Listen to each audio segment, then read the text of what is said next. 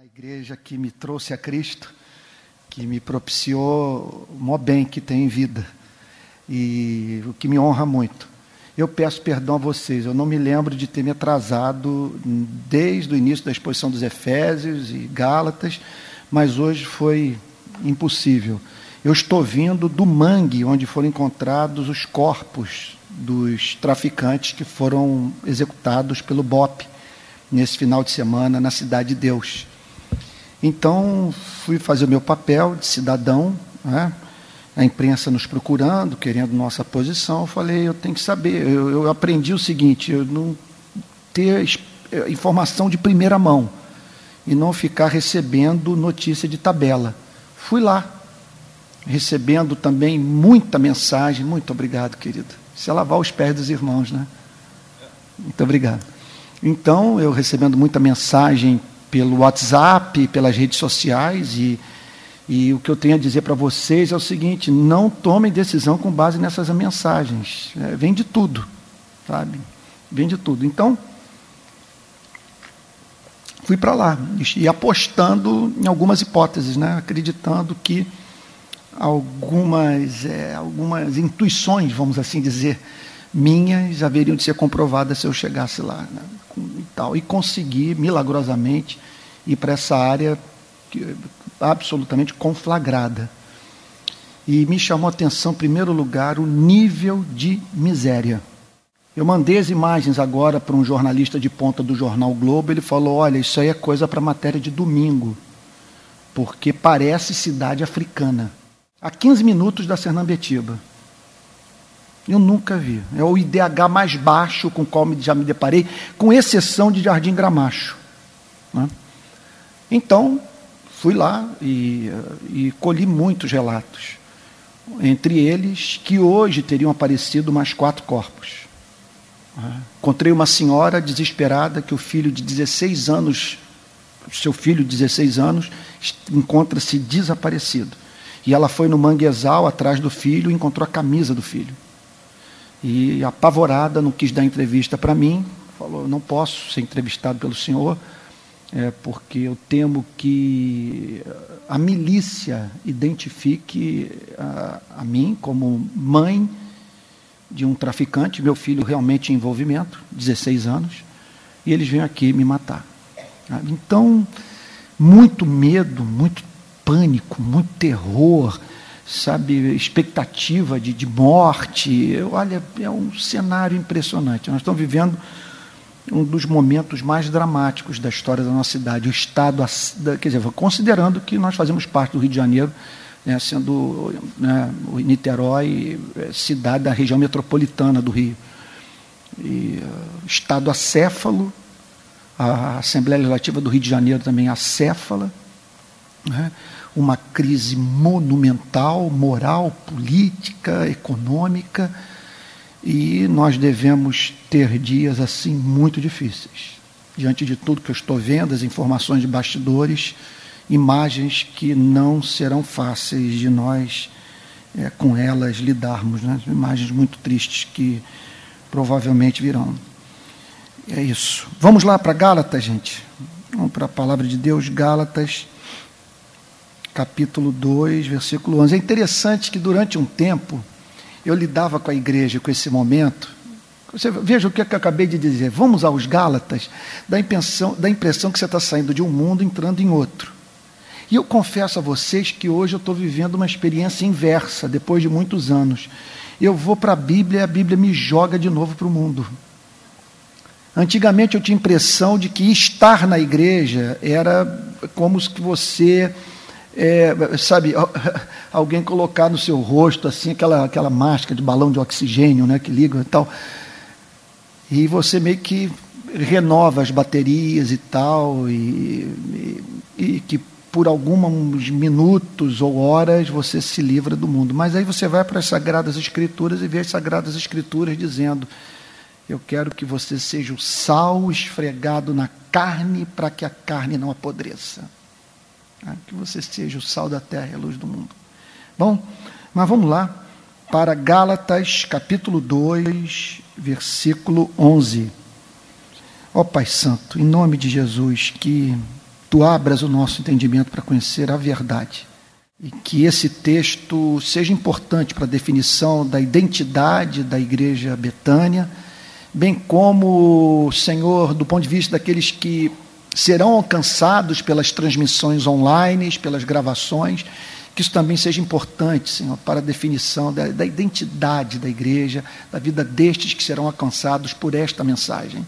Que o Senhor nos perdoe os pecados, as nossas transgressões, Senhor, por não participarmos da, das tuas angústias, por não estarmos contigo chorando sobre Jerusalém. Nós pedimos perdão por não termos alma, Senhor. Perdoa-nos. E que, em nome de Jesus, teu Espírito esteja em nós, nos ajudando a participar dos sofrimentos de Cristo, Senhor, bem como da alegria de quem, em meio às lutas, pode ouvir: Tu és o meu filho amado, em quem me comprazo. Abençoa-nos, Senhor. Que entendamos o texto e que ele seja aplicado com poder em nossos corações, em nome de Jesus. Amém. E aqui o apóstolo Paulo, a partir do versículo 11, continua fazendo uma defesa do seu ministério, da sua mensagem. Isso é algo, uma tarefa a qual nós, nos deve, nós devemos nos dedicar em raríssimas ocasiões nas nossas vidas. Tem para mim que o mais sábio é nas horas em que somos caluniados e atacados e que pessoas atribuem a nós o que não falamos, o que não fizemos. A melhor coisa é fazer como Maria, diante de Marta.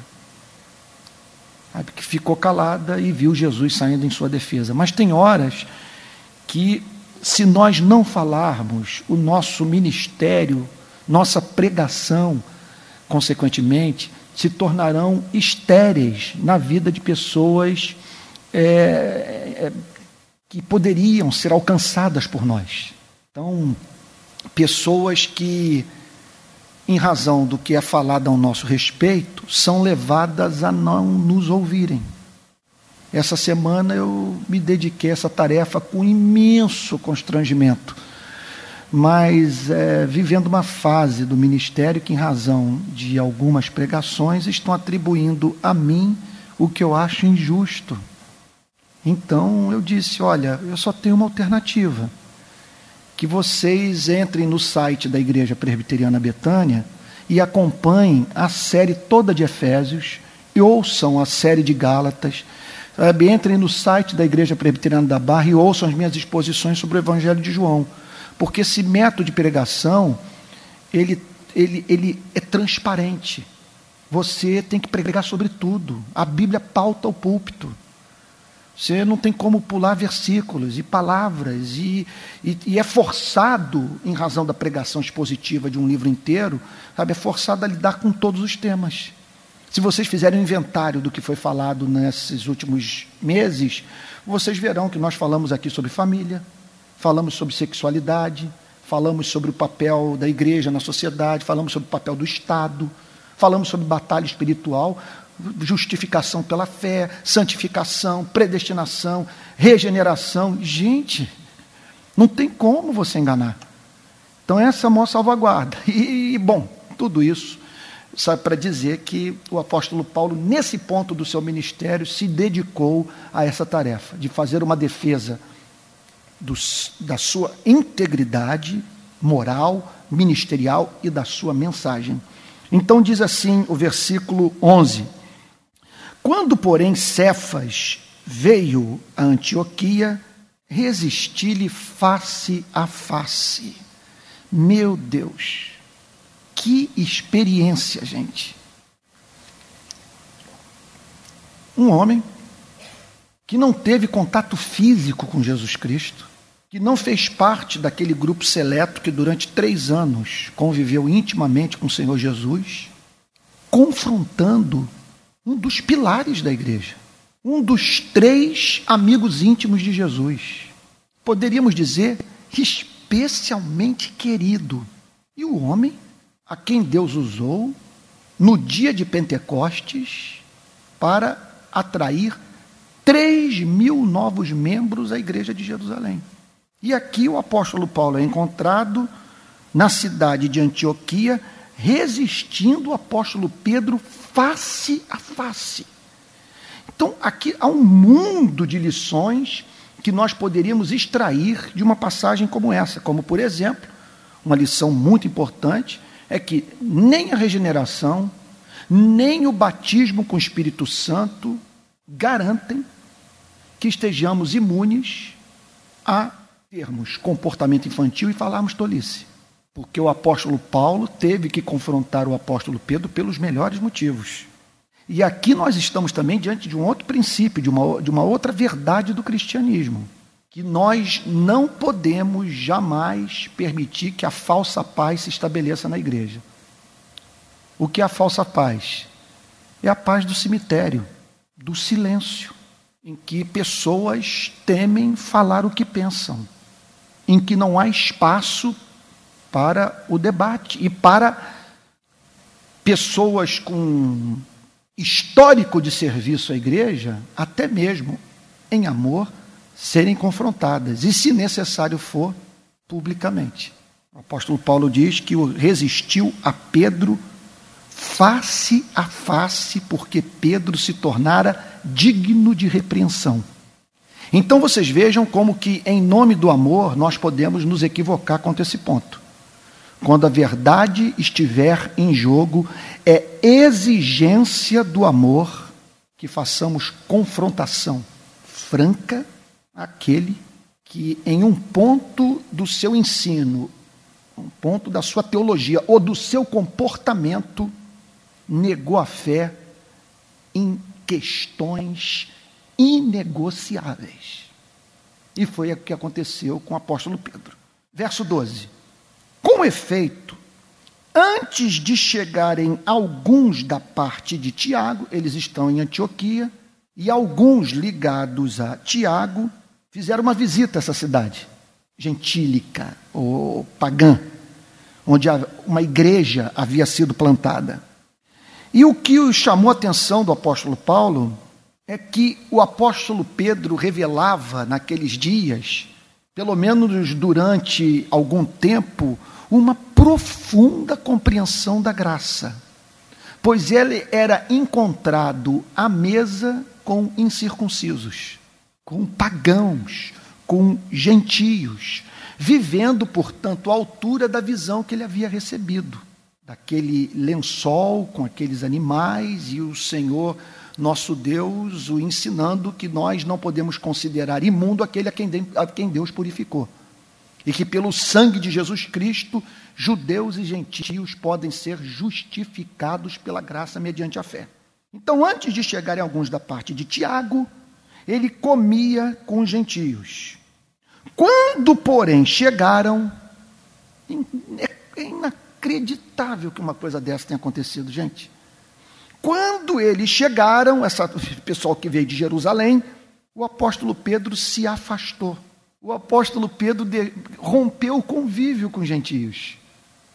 Para vocês verem, gente, como que o tesouro habita em vaso de barro, não apenas do ponto de vista físico, mas até mesmo do ponto de vista moral.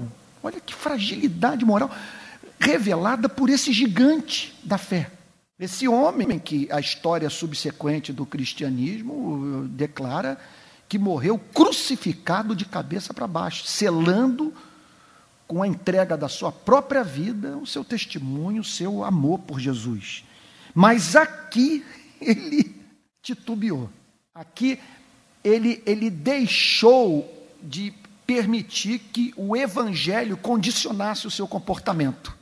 Ele não levou o evangelho às suas consequências práticas, porque chegando alguns da parte de Tiago, ele se afastou e, e, afastou e por fim veio a apartar-se temendo os da circuncisão, temendo aqueles que diziam que se um gentio não se tornar judeu, jamais entrará no reino dos céus. Então houve uma preocupação com a sua imagem, com sua reputação. É uma outra possibilidade é que ele tenha tentado evitar conflito e de que essa coisa chegasse a Jerusalém. Alguma motivação pecaminosa levou o apóstolo Pedro a se apartar daqueles irmãos. E o apóstolo Paulo ficou alucinado, porque Pedro estava emitindo uma mensagem através daquele comportamento absolutamente derrogatória da glória do Evangelho. Se aquilo fosse transformado em, em cultura, seria o colapso do cristianismo. Nós teríamos duas igrejas. Olha então o que, que o texto diz. Verso 12. Porém, quando chegaram, afastou-se e por fim veio apartar-se, temendo os da circuncisão. Verso 13. E também os demais judeus dissimularam, fizeram fita, encenaram com ele. Então, pessoas seguiram o comportamento do apóstolo Pedro. Pessoas que estavam à mesa comendo, bebendo vinho, provavelmente, ali celebrando com gentios e que seguiram, que imitaram o apóstolo Pedro naquele comportamento. O que significa que determinadas decisões de líderes de Deus, quando tornadas públicas e, e, e dignas de repreensão, devem ser repreendidas publicamente. Essa é a lição que nós estamos aprendendo aqui. Então o texto prossegue dizendo: E também os demais judeus dissimularam com ele, a ponto de o próprio Barnabé, o próprio Barnabé, ter se deixado levar pela dissimulação deles. E o apóstolo Paulo vendo tudo aquilo com perplexidade, dizendo o seguinte: que houve um colapso na vida desses irmãos. O que, que houve? São irmãos mas até Barnabé, Pedro, que medo é esse? Qual é a razão de ser desse preconceito? Será que eles não entenderam que em Jesus Cristo a parede da separação foi destruída? E que agora Deus tem um único povo, a sua igreja, que é a comunidade dos judeus e gentios, reconciliados com o Pai através do sacrifício do Filho. Verso 14. Quando, porém, vi que não procediam corretamente. Veja só, aqui a discussão não é se vota no PT ou não. Aqui o tema é outro. Aqui não é se a sua preferência é o determinado político ou não. Quase mencionei um aqui que, para mim, que se votar nele aí é completa loucura mesmo. Mas não vou mencionar quem é. Mas quando, porém, vi que não, prossegui, não procediam corretamente, ele está falando aqui, veja só, ele está falando de uma espécie de comportamento, vocês me permitam repetir, que emitia uma mensagem absolutamente contrária ao espírito do evangelho. E o apóstolo Paulo, então, aqui, veja, não é que você encontra, não é que nós estamos encontrando aqui o apóstolo Paulo matando mosquito com tiro de canhão. Não era um erro qualquer. Eram grandes autoridades, um grande missionário, um apóstolo, seus seguidores, se comportando de modo preconceituoso. Mais do que preconceituoso, se comportando de modo anti-evangélico. Quando, porém, vi que não procediam corretamente, por quê? Todo nosso comportamento tem que ter uma justificativa no Evangelho. Se você não consegue justificar suas escolhas, suas preferências, suas ideologias, o que faz com seu tempo, com seu dinheiro, com seu casamento, seja que área for da sua vida, se você não consegue ter uma justificativa no Evangelho, não está, você não está andando segundo o Espírito, não está glorificando a Deus, não está sendo evangélico. Quando, porém, vi que não procediam corretamente, segundo a verdade do Evangelho. Portanto, o Evangelho, veja só, não é alguma, não é, não se trata apenas de um conjunto de verdades que deve ser crido. O Evangelho é um conjunto de verdades que deve condicionar a totalidade da nossa vida. Então, é, é, é, é alguma coisa que deve impregnar nossa mente a ponto de servir de enquadramento intelectual para a leitura de tudo que nós fazemos na vida. Nosso ponto de vista, portanto, tem que ser sempre evangélico. Esse é o ponto de partida da nossa relação com qualquer campo de conhecimento. Então, e sobretudo do ponto de vista da ética, do ponto de vista da moral, do ponto de vista do comportamento. Quando, porém, vi que não procediam corretamente, segundo a verdade do Evangelho, disse a Cefas.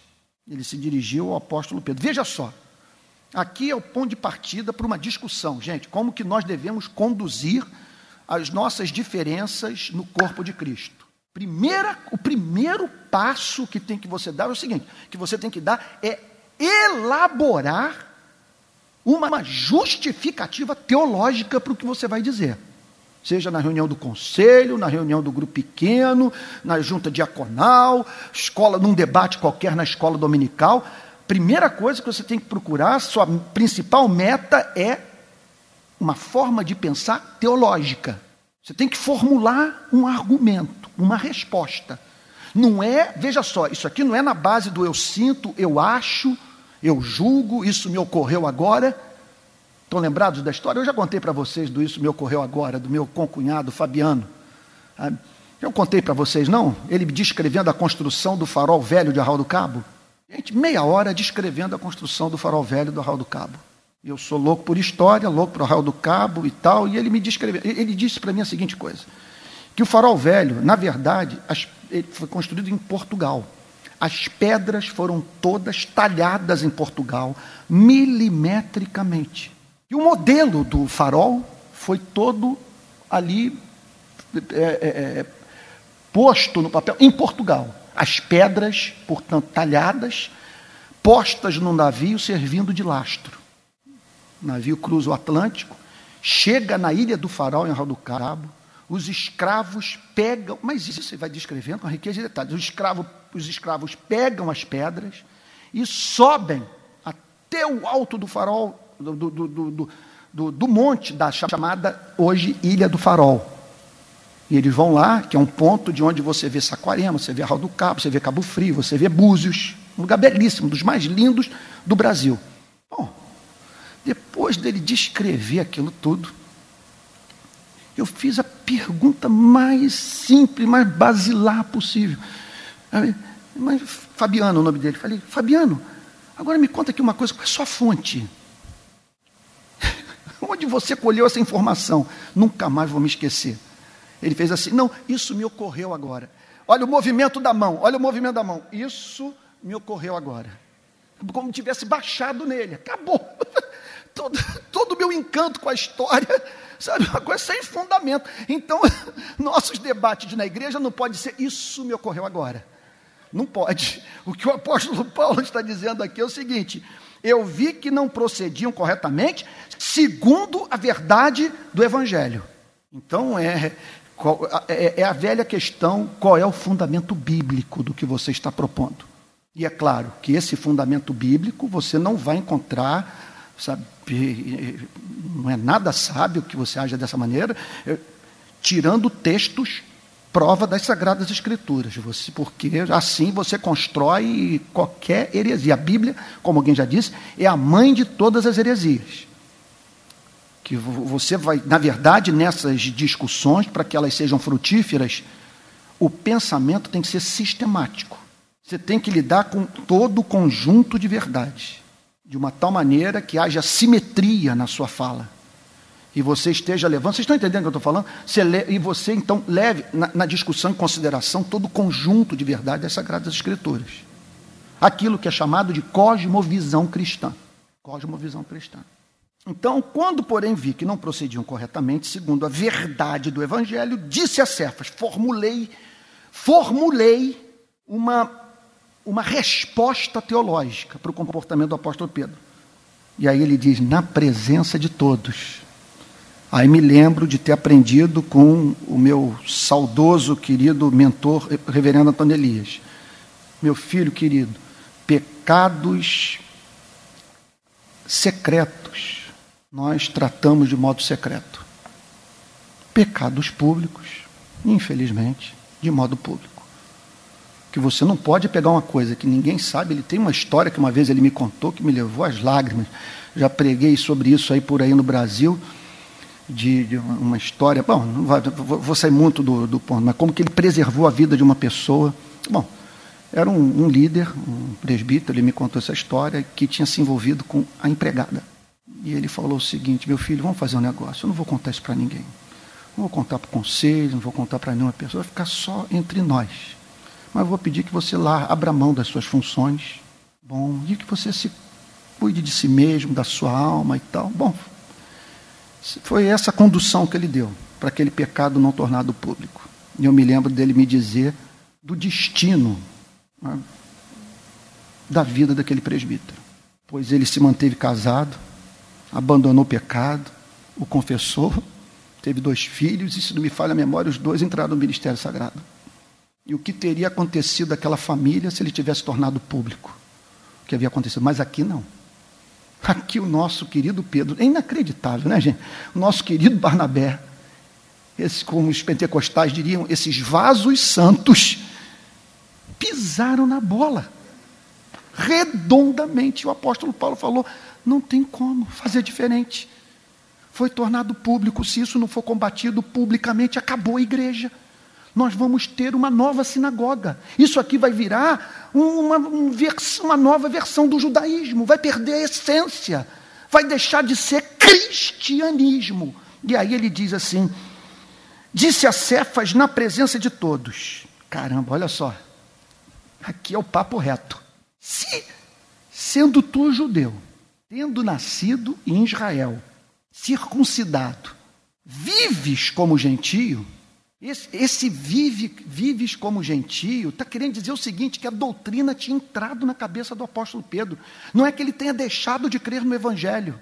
Ele só não estava disposto a assumir, naquele momento, de uma forma pontual, as consequências práticas do Evangelho. O que me impressiona é esse homem, que, segundo, repito, a história é extra-bíblica, morreu crucificado de cabeça para baixo, ele, por, por ter dito para os seus algozes que não era digno de morrer como seu Senhor.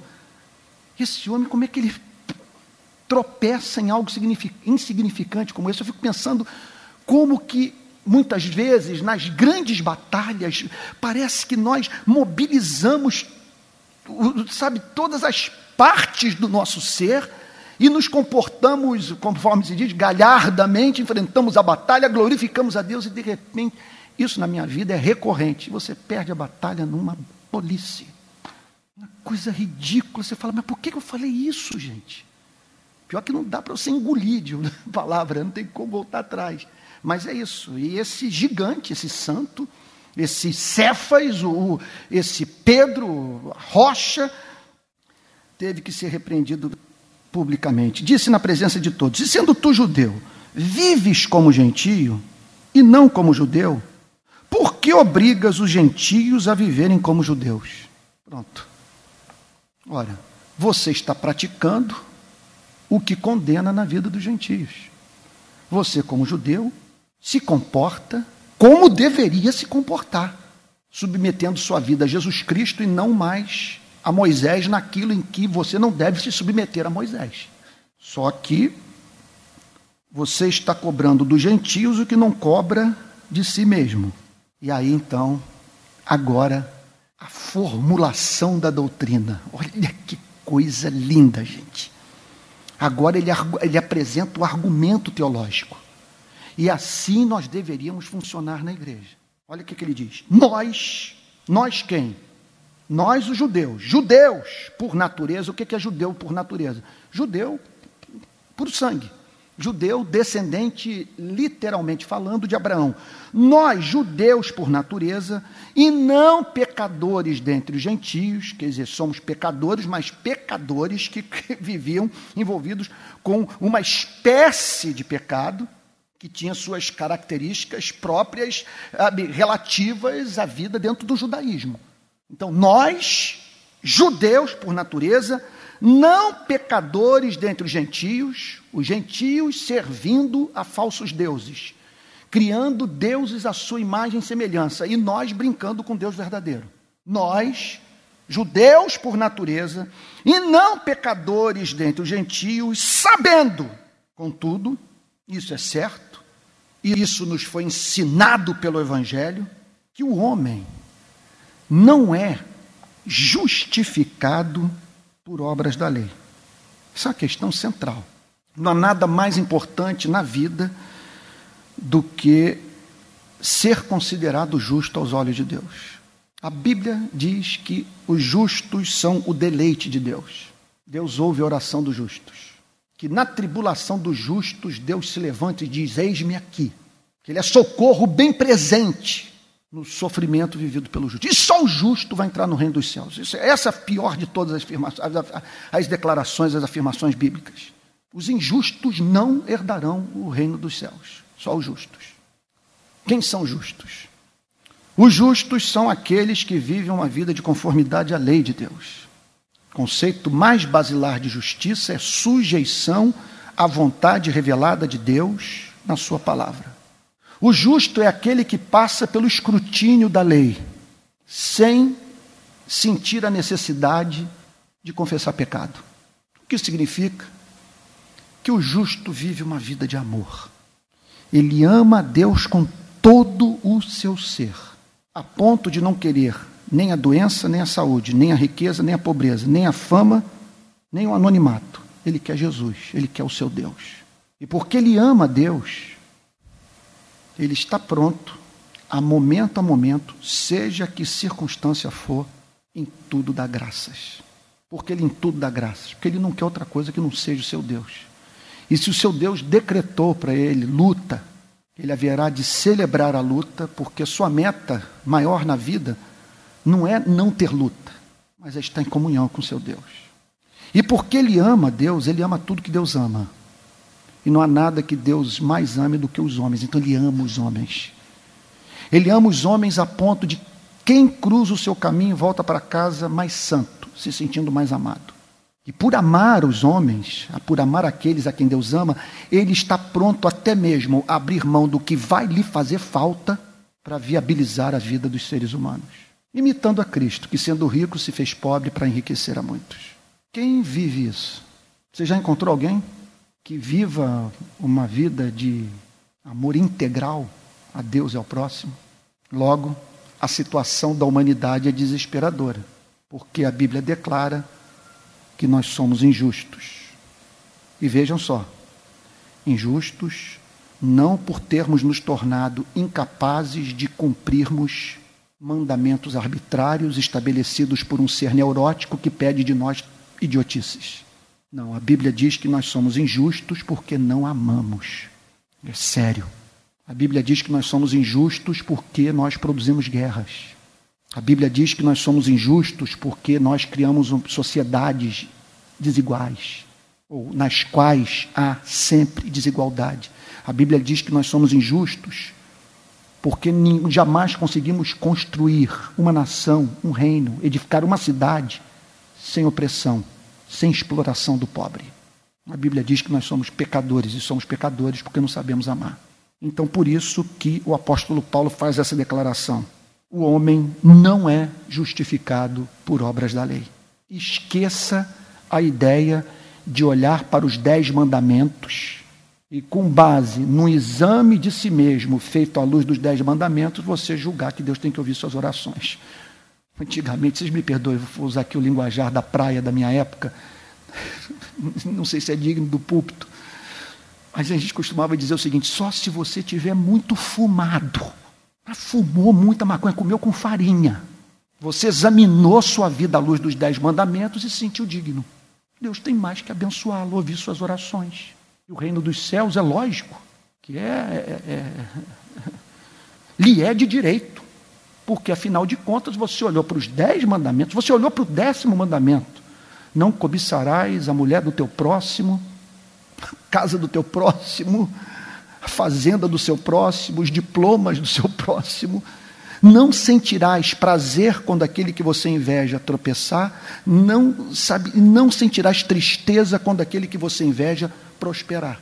Por isso que o apóstolo Paulo, o que o apóstolo Paulo está dizendo é o seguinte: nós que somos judeus, Sabemos que a lei só nos enlouqueceu. A lei era tapa na cara manhã, tarde e noite. Por isso que nós vivíamos matando aqueles animais. E mesmo assim não tínhamos sossego. Tínhamos que voltar regularmente a praticar aqueles sacrifícios. Porque era nós descermos de Jerusalém, após longa, exaustiva peregrinação, para no caminho já começarmos a pecar sabendo que o homem não é justificado por obras da lei, e sim mediante a fé em Cristo Jesus.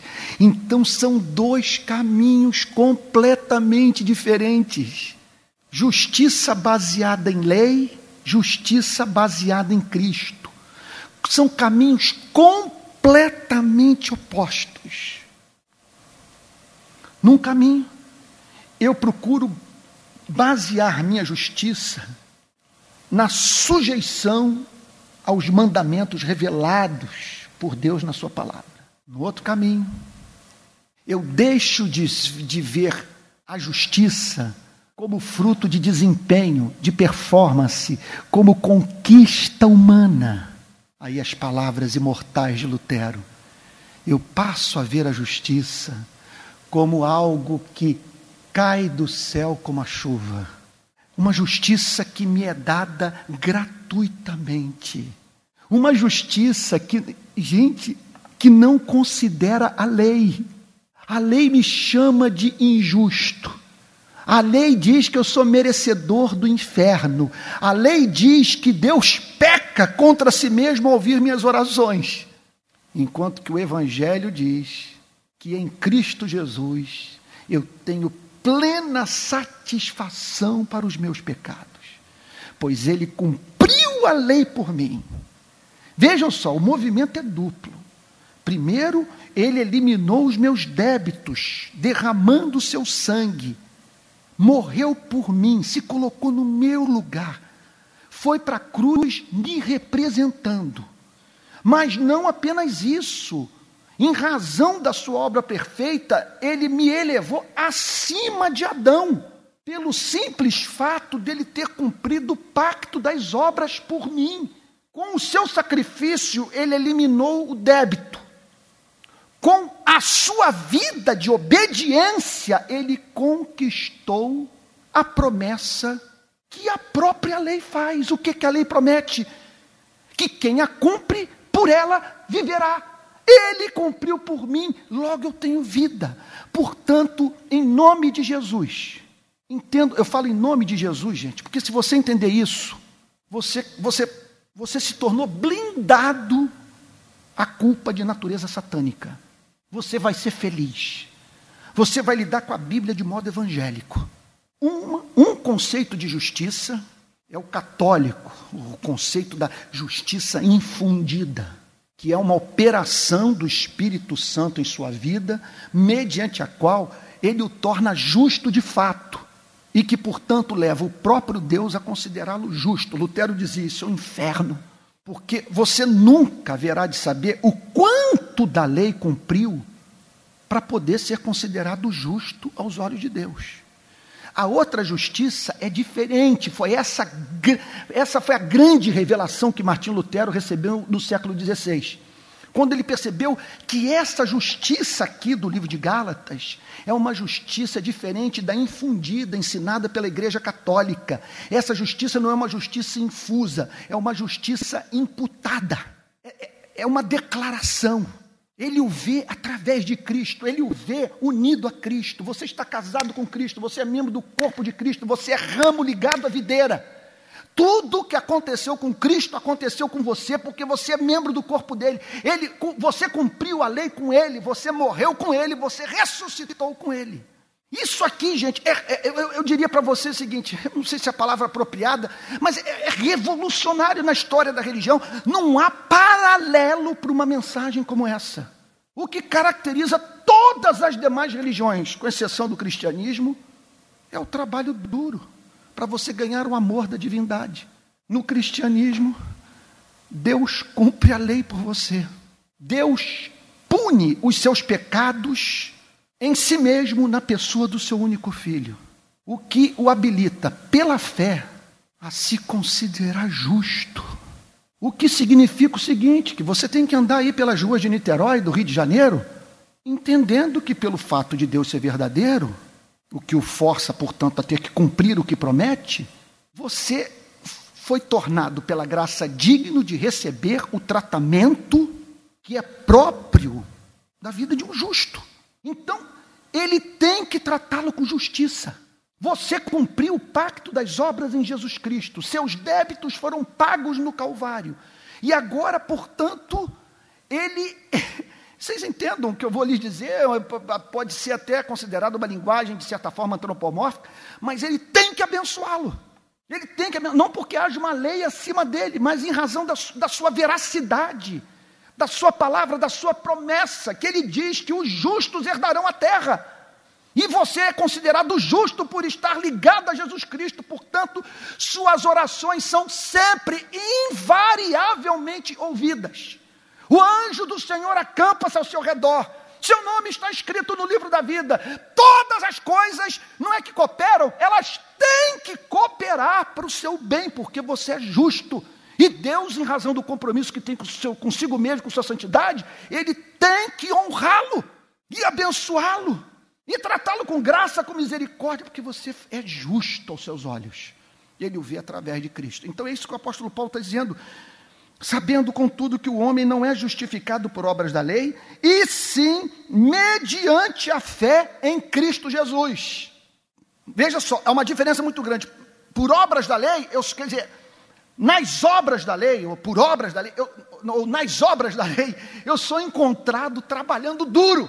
Enquanto que no Evangelho, eu como da carne, eu bebo do sangue. Tudo que eu tenho que fazer é olhar para a serpente para ser curado das picadas das cobras venenosas. É pela fé em Cristo. Então é óbvio que essa fé é mais do que você acreditar na existência de Cristo, é você confiar em Cristo.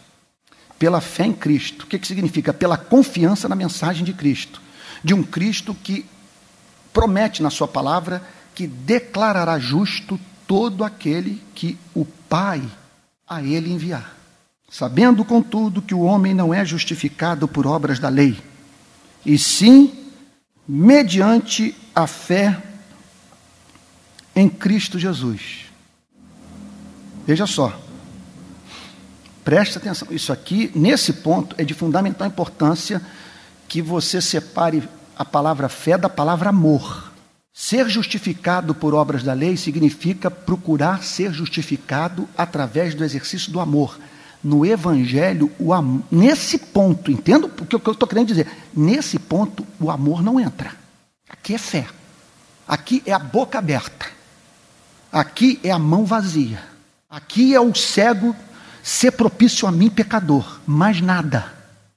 Sabendo, contudo, que o homem não é justificado por obras da lei, e sim mediante a fé em Cristo. Eu, olha, Deixa eu fazer uma pergunta. vou apresentar aqui o teste para você saber se você está bem espiritualmente ou se você até mesmo nasceu de novo.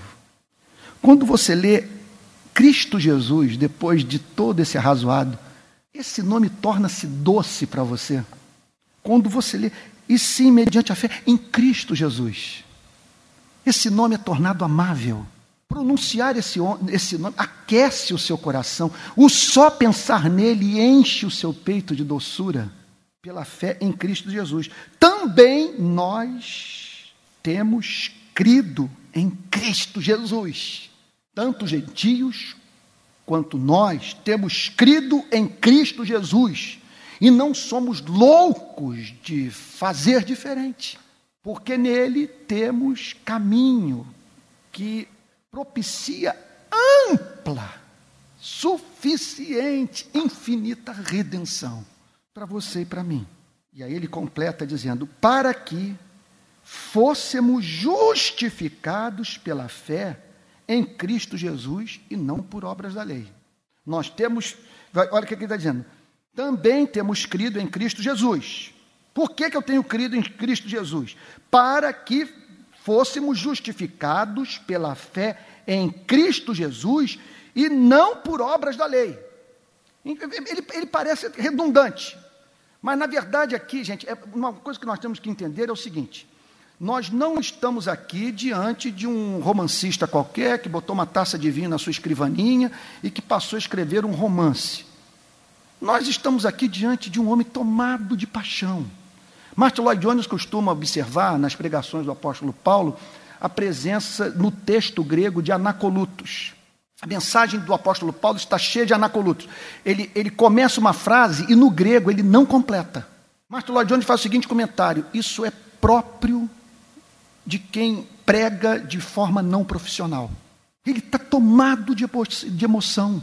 Isso acontece no pregador no púlpito, quando a pregação é genuína, não é estudada. Ele está desenvolvendo o pensamento, de repente a glória de Deus é revelada e ele se esquece do que estava falando, às vezes volta 20 minutos depois, às vezes nunca mais retorna ao ponto de onde partiu. Mas por quê?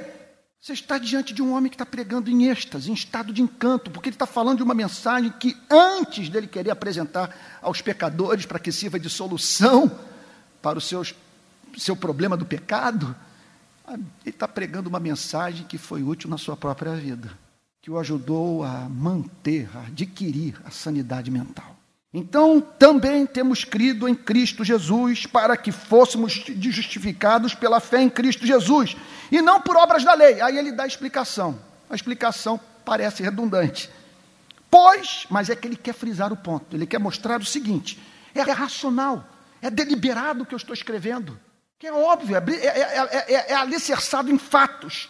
Pois por obras da lei ninguém será justificado.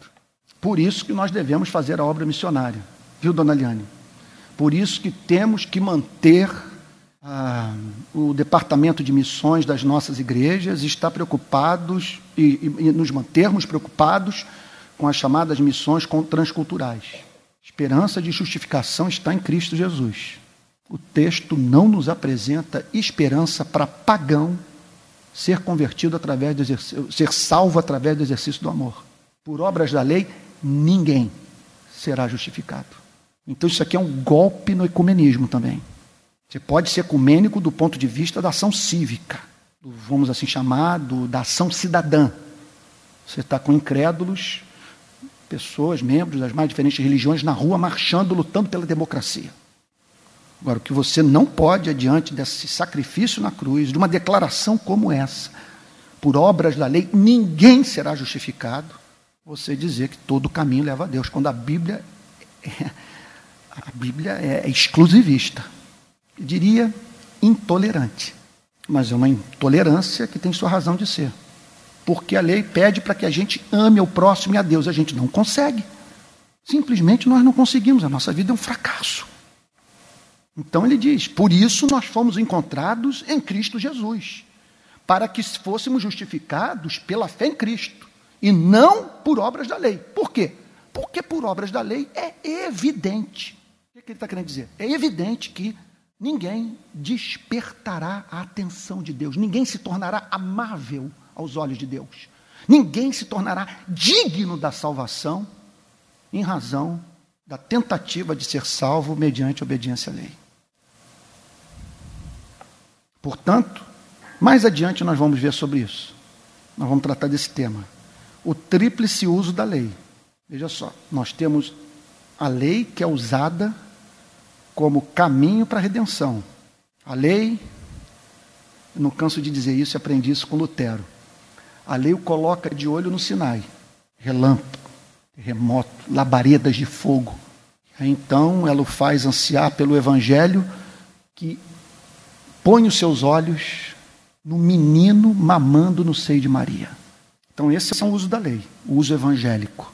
Ela o põe no chão para que você se deixe reerguer por Cristo. O segundo uso é o uso civil, para refrear os maus. Porque, infelizmente, nós não podemos viver né, em sociedades nas quais não haja lei, nem aquilo que veio a ser chamado de monopólio do uso da força. Nós temos que ter alguém que julgue, alguém que tenha o poder de aplicar a sanção penal, caso a lei não seja honrada por nós. E o terceiro uso é a lei como modo de viver, como forma de glorificar a Deus. O que nós não podemos, o que seria o suicídio completo, a perda da sanidade mental, colapso da igreja, é criar o quarto uso da lei. A lei como caminho de redenção. O que me parece é que tem muita gente dedicada a esse uso indevido da lei e pregando em termos tais que nós somos levados a crer que a salvação não é mediante a fé em Cristo Jesus, e sim por obras da lei. Eu espero que você esteja aí agora, após ouvir a mensagem desse texto, com vontade de falar na língua dos anjos e dizer por seu Deus: Pai Santo, que caminho de redenção tu apresentastes a mim. Que salvação ampla, suficiente, tu oferecestes para este pobre pecador. Os pregadores do, do, do, passado costumavam dizer esse tição tirado das fogueiras do inferno. Então, que você guarde essa declaração. Justificados pela graça de Deus em Jesus Cristo. Então, e aqui eu concluo, pelo menos duas consequências à luz desse texto devem acontecer em sua vida. Em primeiro lugar, comportamento evangélico. A partir de agora, você vai ter os, a sua forma de viver condicionada pelo espírito do evangelho.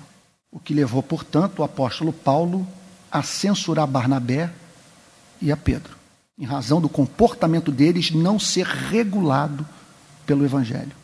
E, em segundo lugar, segunda consequência prática, paz que excede a todo entendimento, alegria indizível e cheia de glória. Aqui na mente, olha, serenidade. Satanás não tem mais acesso à sua consciência. Aqui Cristo reina. Ele vai trazer todas as suas loucuras do passado. Você vai poder, até mesmo na presença dele, acrescentar tantas outras que ele se esqueceu. E dizer, e é justamente por conta de tudo isso que você está trazendo à minha memória que eu corri para Jesus Cristo e aceitei sua oferta de salvação. Que Deus o abençoe muito. Que Deus lhe conceda serenidade de mente